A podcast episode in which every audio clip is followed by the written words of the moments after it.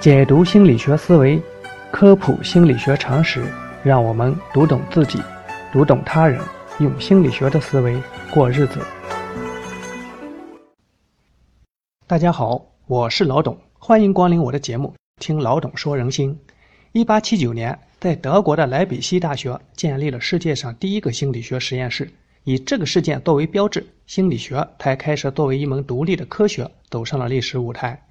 然后。心理学的江湖变得很热闹，各种学派层出不穷，你方唱罢我登台。有些学派的观点还是互相冲突的，他们互相辩论，谁也不服谁。据统计，世界各地的心理学派最多的时候超过了一百多家，有点像春秋战国时期的百花齐放、百家争鸣那个意思。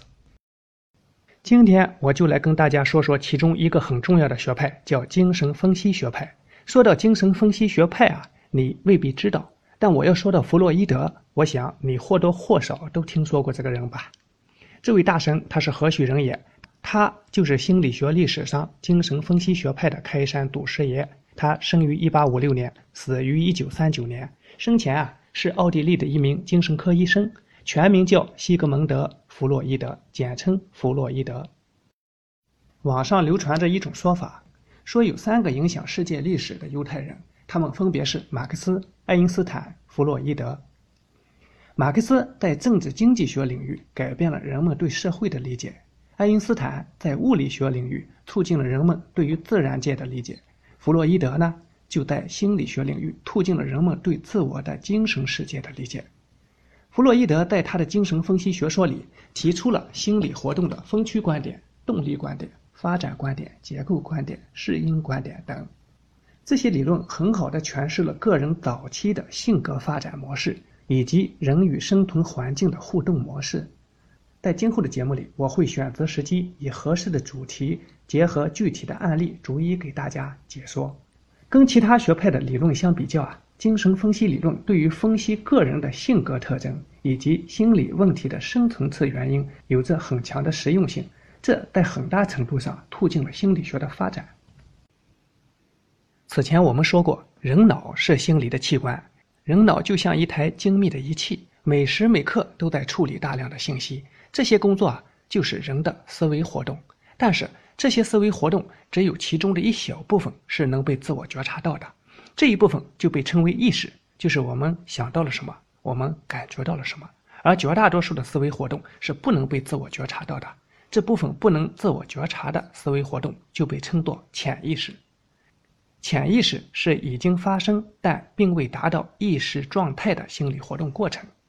心理学上经常用一个冰山模型来帮助我们理解潜意识的概念。我们可以想象一下，一座冰山漂浮在海面上，位于水面之上的部分只能占到整体很小的一个比例，绝大部分是位于水面以下的，无法看得到。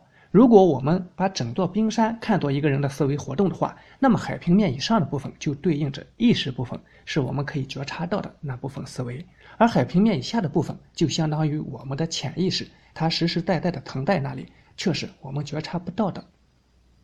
潜意识虽然觉察不到，但是对人的性格的影响却十分的巨大。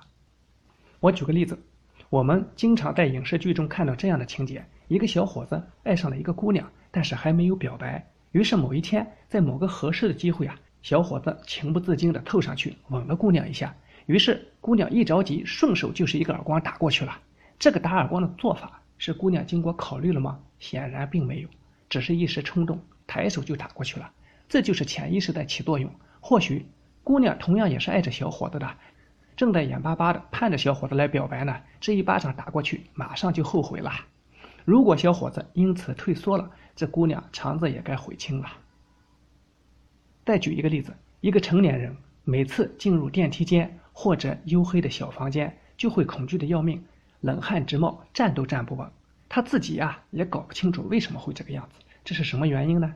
最最可能的原因就是他在幼年的时候曾经被关进类似小黑屋子这样的一个空间，当时非常的恐惧，但是啊。当时年龄太小，他在意识层面记不住这件事，可是潜意识呢，却牢牢地记住了这种情境和恐惧的感觉。成年以后，一旦进入类似的情境中，潜意识的记忆就会被唤醒，并同时引发恐惧的心理反应。根据发展心理学的研究，胎儿末期大脑就已经开始有记忆能力了。只不过呢，在意识层面的记忆是要用语言来作为思维工具的，所以我们能够回忆起来、能够复述起来的，那都是语言形成之后的事。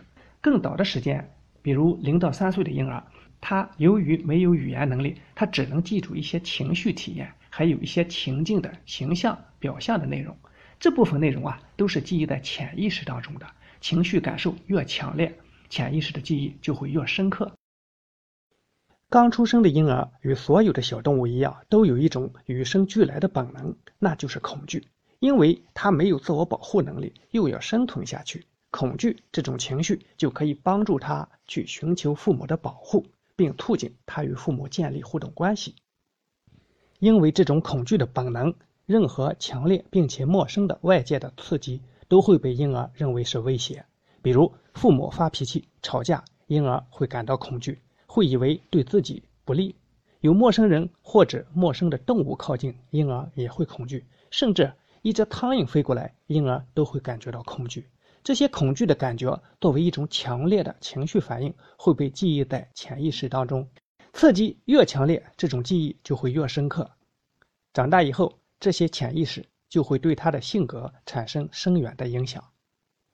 再回头来看看前面我们说过的那个害怕电梯的例子，小孩子在很小的时候曾经被关在小黑屋子里，他会感到十分的恐惧。这种情景和这种恐惧的记忆就会被记在潜意识当中。长大以后，他完全忘记了被关小黑屋子这件事情。但是，一旦他进入到类似的情景当中，比如电梯间，潜意识就会引发记忆中的情绪反应，他就会感觉到害怕。所以说，越小的孩子就越需要父母细心的呵护。幼时被细心呵护的孩子，潜意识里就不会有太多的负面的情绪记忆，安全感非常的充足，才容易形成阳光健康的性格。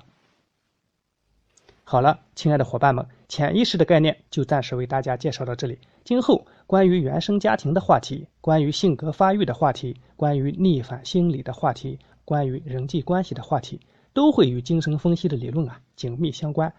我会一个一个逐一为大家解读。说你说我说人心，亲爱的朋友们，感谢大家收听老董说人心。看千家万户柴米油盐，说喜怒哀乐悲欢离合，让我们读懂自己，读懂他人，用心理学的思维过日子。朋友们，下期节目再会。